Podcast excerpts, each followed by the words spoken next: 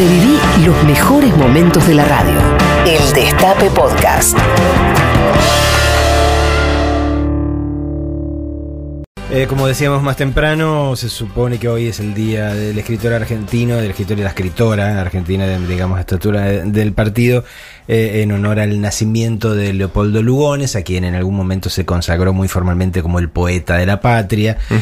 Ahí hay otra historia este, que, Ari tiraba y que algún día desarrollaremos, ¿no? Digo, ahí hay una, una saga familiar de los Lugones, este, muy, pero, pero muy tremenda, pero bueno, buscándole el lado positivo a la cuestión eh, y para ponerle un poco de gracia se me ocurrió esto de que eh, tirarle a nuestros y nuestras oyentes que pensasen en todo caso con qué con qué libros eh, se habían calentado este, o se habían excitado en algún momento de su vida.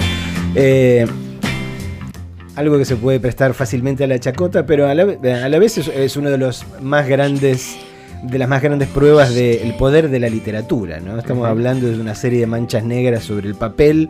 Pocas cosas podrían pa- parecer este, menos eróticas este, en la vida y sin embargo como el poder de la palabra, este, el ritmo este, y la cadencia de las palabras, este, eh, nada, el color de las palabras eh, te puede generar una, una reacción física, ¿no? ¿Ustedes qué, este, qué, qué libros los calentaban cuando, o los calientan, digo?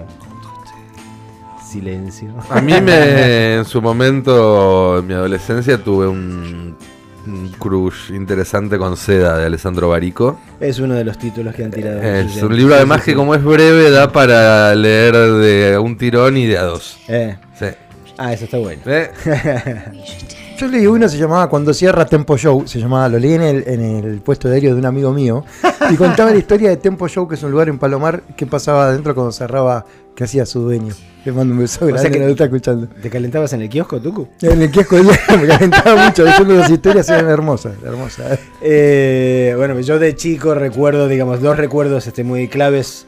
Eh, unos, uno, uno es el amante de Lady Chatterley, este, de, D.H. Lawrence, uno de los clásicos de la literatura erótica universal, que por supuesto estaba, o sea, de todas las bibliotecas de mi casa, estaba en la biblioteca del consultorio de mi viejo, ¿no? O sea, que se suponía que debía ser la, la más inaccesible de todas. Y te ibas ahí a chorear libros. Y obvio, y me sentaba en el sillón de dentista y leía el, el amante de Lady Chatterley.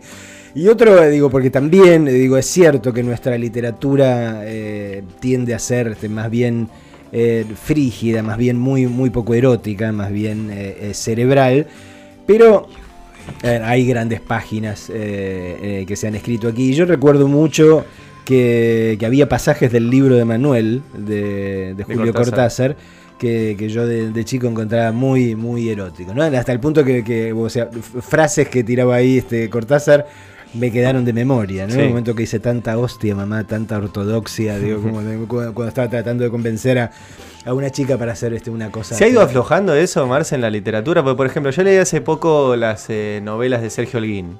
Sí, las de la protagonista Verónica Rosenthal, que es una Exacto. periodista, eh, donde hay mucho sexo. Sí, se ha aflojado Eh, muchísimo. Incluso pero- de, de un autor hombre que tiene una protagonista mujer y es la mujer la que tiene eh, mucho sexo a, a- a lo largo de la novela.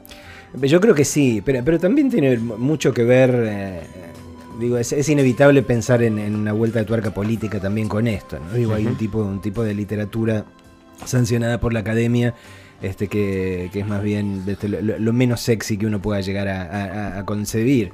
Eh, había uno, uno de nuestros oyentes que recordaba eh, que en el nombre de la Rosa, este, la, la novela Ujú. Enmascarado el Vengador, nos dice en el nombre de la Rosa y el personaje que está inspirado en Borges es el tipo que custodia los libros prohibidos, es decir, Jorge de Burgos. Jorge de Burgos es el tipo que te está vedando la posibilidad de todo tipo de Claro. placer, ¿no? desde lo sexual hasta la risa, obviamente.